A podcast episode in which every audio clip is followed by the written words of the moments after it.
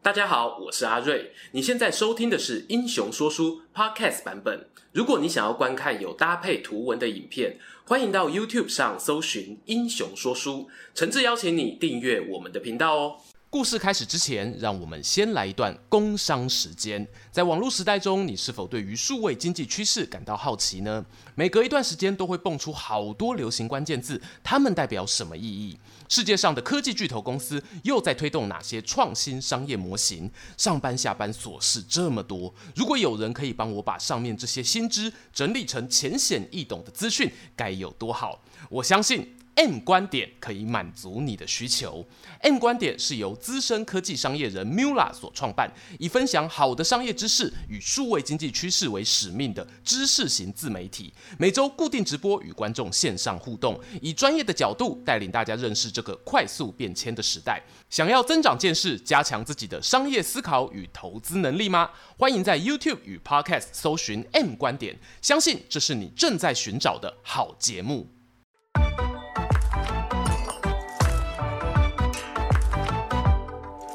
Hello，英雄说书的观众朋友，你们好，我是说书人阿瑞，替大家带来精彩的英雄故事。好久不见的平行宇宙三国 if 系列又来啦！几个月前啊，从三八黑阿弟史前文化脸书那边看到有网友提问：如果魏延呐取代姜维成为蜀汉军事第一人，他表现的会比较差吗？这个问题啊，深得我心啊。要知道哦，一般人说到蜀汉五虎将关张赵马黄，但实际上呢，当中的马超对蜀汉来说啊是吉祥物般的存在，作战记录呢少之又少。如果要说蜀汉建国前后真正有影响力的五位大将，魏延呢绝对是榜上有名。这里啊不得不夸奖一下街机电动《吞食天地二》，游戏设计师呢把马超换成魏延，真是神来一笔的抉择啊。至于魏延怎么会拿来跟姜维比较，这两人的角色位置互换后会有什么不同的挑战呢？就让我们一起脑洞大开，进入三国平行宇宙吧。开头啊，有必要替今天主角做个懒人包。魏延魏文长，在《三国演义》的虚构设定中呢，原本是效力于荆南四小龙之一长沙太守韩玄麾下，后来跟着黄忠一起跳槽到刘备阵营。不过，在《三国志》里头，我并没有提到魏延加入刘氏企业之前的经历。初登场呢，就是以部曲的身份随军进入益州，累积战功，升到牙门将军。对一个没有显赫背景的军人来说啊，这样的爬升速度哦，算过得去了。但是啊，魏延呢，很幸运碰上一个超级加速器，就是他的老板刘备。刘备当年打下汉中之后呢，计划在此地安排一个心腹大将镇守汉川。正当啊所有人都觉得这位置非张飞莫属时，刘老板啊让大家跌破眼镜。直接给魏延三级跳，升上镇远将军，领汉中太守，成为蜀汉北方军区的指挥官。也因为这一层关系呢，他在刘备过世后啊，诸葛亮主导北伐大业时，肩负起许多支援任务。想了解更深入的故事呢，欢迎参考我们的旧影片《反骨男孩魏延》。至于姜维姜伯约啊，我想他名气呢相对更响亮一点。和魏延不同的是，姜维哦确确实实有跳槽换公司的记录。他是在诸葛亮北伐过程中从曹魏转投到蜀汉阵营，而两人的相同点则是呢，都有受到破格提拔的待遇啊。千里马需要伯乐赏识。如果说魏延的潜力是被刘备挖掘，那姜维的伯乐呢，就是蜀汉丞相诸葛亮。But 观众啊都知道哦，刘备虽然身挂蜀汉开国君主的名号，实际上呢，他在益州地区的统治时间并不久。后来远征东吴失败，病逝白帝城，把后主阿斗托孤给诸葛亮。接下来有长达十一年的时间呐、啊，诸葛丞相才是蜀汉实质的领导人。锵锵锵锵锵，问题来喽。国家在诸葛亮领导下北伐曹魏呢，成为重要的战略目标。既然要打仗，那军事上的人才就不可或缺。魏延作为刘备钦点镇守汉中的将军啊，阿亮呢其实是很尊重的哦。在第一次北伐中，魏延就担任先锋，还兼领丞相司马、凉州刺史等职务。如果不是碰上后来街亭失守，很有机会有打出更多战功。第三次北伐呢，是我认为魏延的代表作之一啊。他奉命深入西羌，在阳溪这个地点与魏国名将雍州刺史郭淮恶战一场，大获全胜，让他直接获得征西大将军与贾节的殊荣。你如果要说呢，这时候的魏延是扣掉诸葛亮以外，蜀汉北伐军中名气、声望、实力最强的那一位将军，A.K.A. 军事第一把交椅，我觉得并不夸张。然而，我们文长的人生高点啊，并没有持续太久。四年过后，公元二三四年，诸葛亮死于五丈原。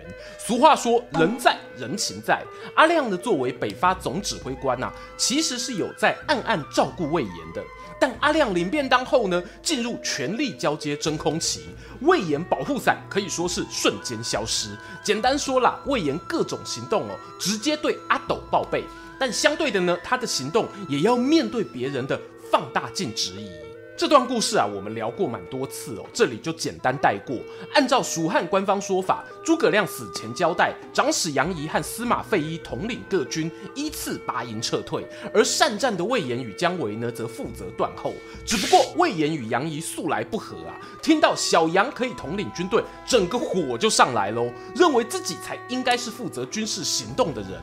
于是双方各自告御状，写报告指责对方意图不轨。最后魏延在政治斗争中败下阵来，返回汉中的途中遭到杨仪派人斩杀身亡。这个结局啊，让千百年后文长的粉丝们相当扼腕。其实也不用到千百年啦，《三国志》作者陈寿哦就已经隐晦的表达，魏延应该没有反否则他何必回汉中，直接投降曹魏就好了。因此呢，今天我们就来大胆做个假设：如果魏延吉星高照，逃过政敌追杀，继续以蜀汉军事第一人的身份存活下来，取代原本姜维的角色，有机会实践他自己的理想，带领蜀汉再创高峰吗？既然要进入架空宇宙，就有所谓分歧点。第一个影响魏延人生结局的选择，我设定在诸葛亮过世的当下。如果阿亮哦卯起来，当着杨仪、费祎、姜维等人的面，指定魏延担任临时的军队指挥官呢？诶，其实，在《魏略》这一本史料中哦，就有采取这个说法哦。里面提到诸葛亮卧病在床时，对一干将领表示啊：“我走了以后啊，你们就要采取保守战略，不要轻易发动北伐。”随后下令魏延设行军事，密不发丧，带领三军撤退。当然，我们有提过，魏略因为是站在曹魏的立场，所以很多记载偏向浮夸。只是再怎么说，它都是当时经典不容小看的谣言，拿来作为我们的平行宇宙开端啊，也算是呢对八卦作者的一个尊重哦。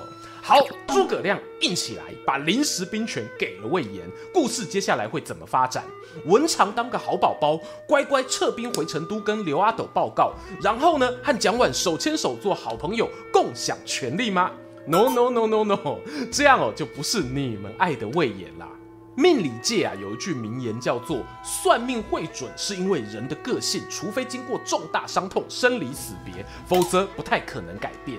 既然要做 if 线啊，我也不想把魏延变成模范生，他必须是那个不羁放纵、爱自由的反骨男孩。所以呢，魏延拿到兵符之后，下令三军按兵不动，美其名是呢，避免敌人啊发现我军有变。实际上啊，是魏延不甘心啊，他还想看看有没有机会逼近长安。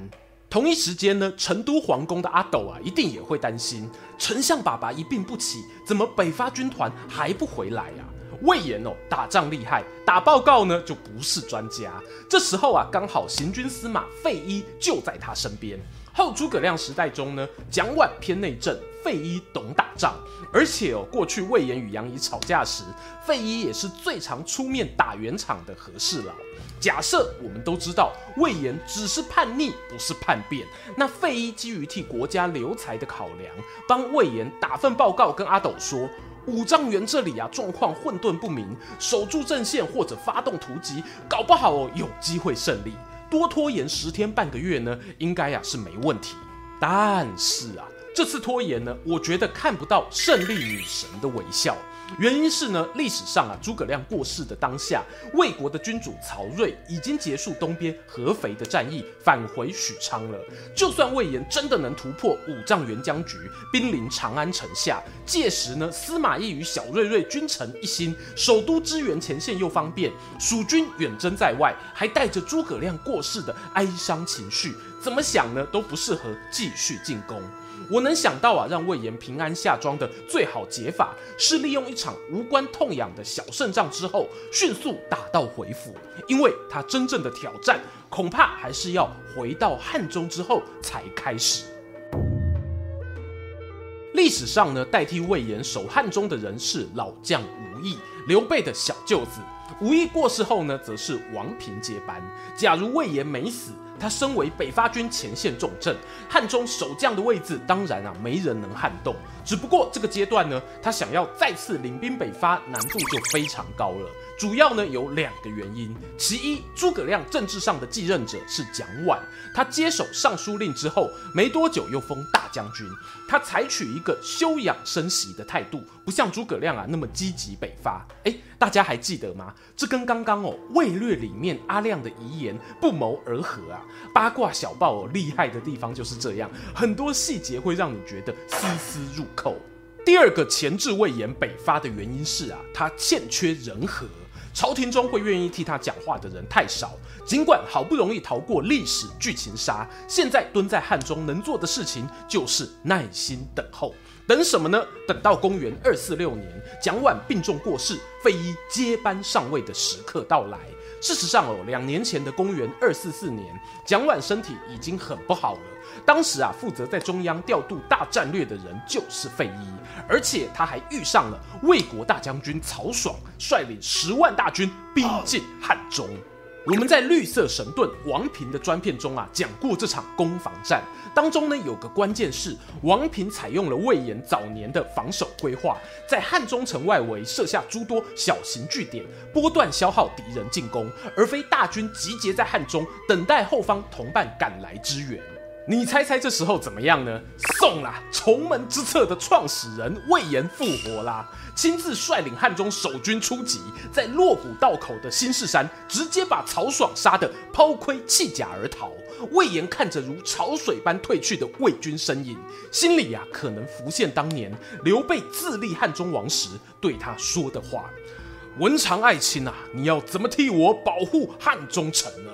记忆中的自己啊。完全无视其他将军的质疑，意气风发回答：“禀告大王啊，若曹操举天下兵马侵犯，我会用生命挡住他的进攻；倘若他派手下带领十万军队前来，这批人通通都是我的囊中物。”玄德大人啊，你看到了吗？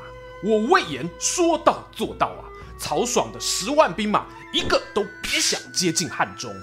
这一场汉中防卫战啊，应该会是五丈原撤兵过后，魏延声势重新飞涨的高峰。伴随而来的呢，则是费祎掌握了发兵大权。我个人认为啊，费祎主战立场是不太需要怀疑的，至少他比蒋琬更乐于发动北伐。在历史上这个时期，费祎曾经赋予了姜维很多权限。我提几个重要的：公元二四三年，姜维当上了镇西大将军，领凉州刺史。又过四年，他成为魏将军，与大将军费祎共入尚书室。可是，如果魏延还在，姜维啊，应该就没办法这样咻咻咻的飞升了。某些兵权还是要保留在文长手上。其实啊，从诸葛亮后期到费祎这个阶段，蜀军的北伐路线呢，就渐渐有绕道凉州的倾向，因为他们发现啊，远征过程中的补给困难，如果凉州未定，孤军深入遭到背刺的风险太高。你会看见魏延与姜维都挂过凉州刺史的头衔。要说差异的话呢，魏延啊是出身荆州，姜维则是在地的凉州子弟。如果两人都是一张白纸。我们当然期待姜维有熟悉地图的优势，可是呢，此时的魏延已经用战机证明过自己，他甚至啊有正面打败过曹魏雍州刺史郭淮的记录，他就是目前蜀汉顶天的战神。在这个背景底下呢，我假设一个情况：魏延随着年纪渐长，火气渐消，加上感念当初费祎在五丈原帮忙写报告救自己一命的恩情，他不再是那个动不动啊就吵着要走子午谷奇袭长安的叛逆将军，而是一个想利用有限余生好好报效国家的老将。机会终于来了。曹睿过世后的魏国政局陷入斗争。曹爽虽然进攻汉中失败，但依旧把持了朝廷话语权。司马懿的权力则遭到架空。看准了敌国的内部不安，蜀汉又一次发起大型军事行动。公元二五二年，费祎本人啊亲自来到前线。天水麒麟儿姜维奉命带兵接收西凉，魏延则率领主力大军从汉中北上。我们文长骑着马，看着山径两旁熟悉的景色飞逝而过。这是自己啊熟到不能再熟的北伐路线。如今两鬓花白，总算有机会看见那个在梦里出现过无数次的场景——兵临长安城下。正当啊他陷入潮水般涌来的回忆时，后方突然传来探子大声的通报：“报报告将军，飞大人在宴会上遭到刺客暗杀，不治身亡了。”刹那间啊，魏延感到天旋地转，他分不清自己现在是在通往长安的山径，还是当年五丈原的先锋营，又或者化身为一名小队长，跟随刘备大军进入益州，走在那弯弯曲曲的蜀道上，就像是人生的路，好长好远，仿佛看不到尽头。周围的蜀汉士兵纷纷传来惊呼。魏延从马匹坠落地面之前，看见一名身穿鹤氅。挥动白羽扇的模糊身影从远方慢慢靠近，似乎开口对他说：“啊，文长啊，这一路上辛苦了。”好啦，把情绪啊整理一下。认真讲哦，我觉得目前这个平行宇宙是我能想象到对魏延最好的一个结局。有人会觉得魏延的最后一次北伐，如果碰上费祎遇刺，会不会重演历史版本的五丈原？譬如魏延坚持不撤军，又遭到同柴抹黑的悲剧。确实啊，有那么一点可能性。成都中央还有董允等人，过去他们也是怀疑过魏延的忠诚。然而，大家别忘了，时间往往会改变你对一个人的看法。最强的诸葛亮就是事后诸葛亮。十几年前，你们不信任魏延，是因为相处的时间还不长。十几年过去啊，他和蜀汉这个政权共同经历过了那么多风风雨雨。我相信哦，即使不喜欢他这个人，也不会直接否定他对国家的付出了。当然啦，替魏延人格平反的是时间，造成他最大遗憾的也是时间。如果没有机会在费禕任内取得北伐曹魏的关键性战果，以魏延的年纪来说，应该等不到下一次大型出兵。虽然史书里他的出生年不明确，但假设小诸葛亮几岁，这时啊也已经六十好几，终究还是要面对天命的无情。而在他过世后，巧了，第二把军事交椅啊，可能还是那个分兵西凉的姜维。剧情似乎又要渐渐回到原本的历史轨道上，只不过从这里衍生下去的剧情，会带领蜀汉通向更好的结局吗？这可能啊，就要留待未来有机会再慢慢跟大家分享了。今天的故事说到这边，还想听更多三国架空故事的讨论吗？我推荐呐、啊，早生十年的姜维，还有那经典的郭嘉不死，赤壁不败影片，只要点击旁边的方框就能欣赏。最后邀请大家不吝订阅英雄说书，追踪说书人阿瑞的 Instagram，我会在那边分享更多说书日常。在能力所及范围，也可以使用加入会员或超级感谢留言，给频道更多支持。期待和你们下次空中再见。